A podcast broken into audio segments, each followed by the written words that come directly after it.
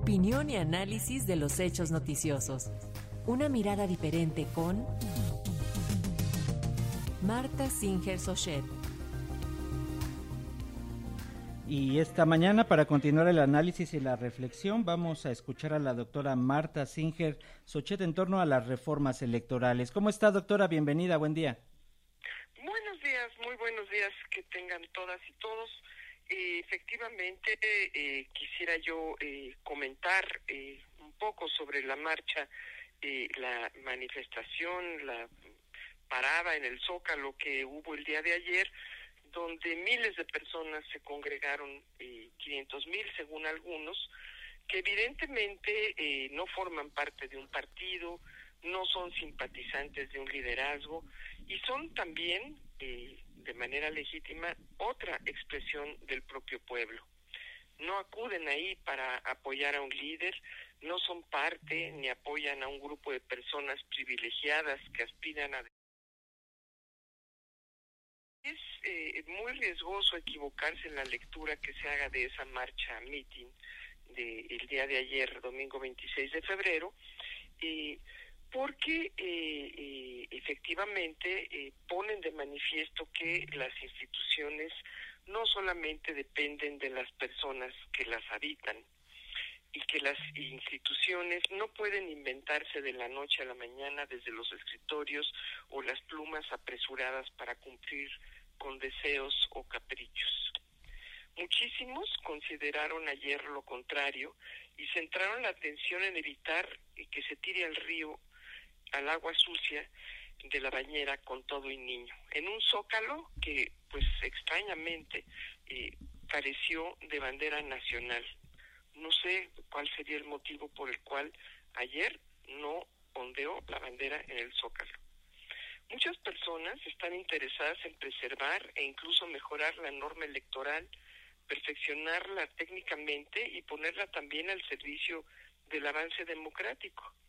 Así, bueno, pues vimos también en esta semana que acaba de concluir que muchísimas personas, cientos, como nunca se había visto, se inscribieron para ocupar alguna de las consejerías electorales vacantes y la propia presidencia del Instituto Nacional Electoral que eh, están por desocupar algunos consejeros. Nunca antes había habido un interés de esta magnitud. Fueron eh, mil y tantas inscripciones, de las cuales quedarán eh, 600 o por ahí eh, para ser revisadas por el grupo técnico que se formó para ello. Y en ese variopinto este, espectro de, personas, vemos a tecnócratas, políticos de viejo cuño, eh, la mayor parte de los aspirantes vienen de esas trayectorias eh, donde, bueno, pues la mayoría de edad parece ser la norma, pero también eh, hay aspirantes que no tienen ninguna trayectoria ligada a las elecciones, pero que tienen pues familiares en el gobierno, que tienen amistades en el gobierno y bueno, pues hasta un militar se inscribió para ganar uno de los cuatro espacios que están disponibles, cosa realmente pues que sorprende.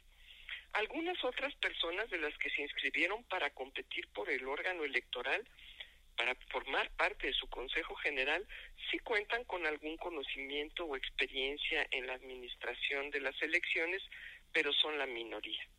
La mayor parte de la gente que se congregó ayer en el Zócalo lo hizo justamente para exigir eh, que la materia electoral eh, tenga eh, la mayor la mayor certeza.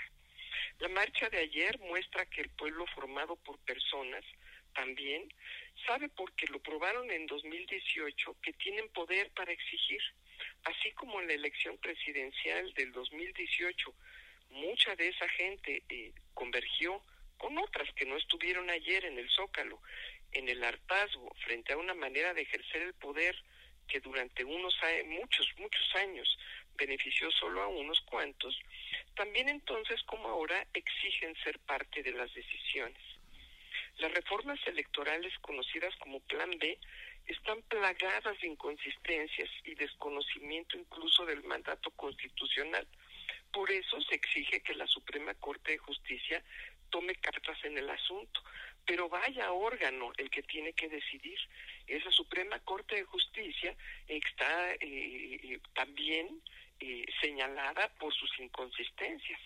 La ministra Yasmín Esquivel debía de esconderse detrás de algún lugar para no ser vista y seguir pasando vergüenzas por haber sido desenmascarada en sus múltiples trapacerías y debiera ya salir de ese espacio que es el último recurso para hacer cumplir las leyes. En fin, que eh, mientras nuestros eh, eh, representantes electos que con muchísima pereza atendieron su trabajo para mejorar la norma electoral y dejaron, por ejemplo, cerrada la puerta a todas las personas que comenzaban a ser visibilizadas con acciones afirmativas para tener derecho a ser votadas, porque los partidos sistemáticamente lo han impedido, hoy no podrán hacerlo con el plan B porque los dejaron verdaderamente arrinconados en un número eh, eh, reducido a la mitad para nunca jamás llegar a ocupar una curul. Por eso, por las inconsistencias y la pereza de nuestros legisladores, tuvieron que enmendar su propio plan B eh, para quitar, por ejemplo, la cláusula de vida eterna, imposible de tapar con un dedo. En fin, en la Suprema Corte de Justicia está la última palabra para revertir esta eh, eh, adefesio de norma electoral y por supuesto también en manos del presidente que afortunadamente no ha mandado a el diario oficial de la Federación estas eh, eh, nuevas disposiciones que han sido ya votadas de manera vergonzosa por un Senado y una Cámara de Diputados que no no no no pueden eh, decir que han leído con atención lo que están suscribiendo. Muy buenos días a todas y a todos. Gracias por su comentario, doctora. Hasta el próximo lunes. Gracias.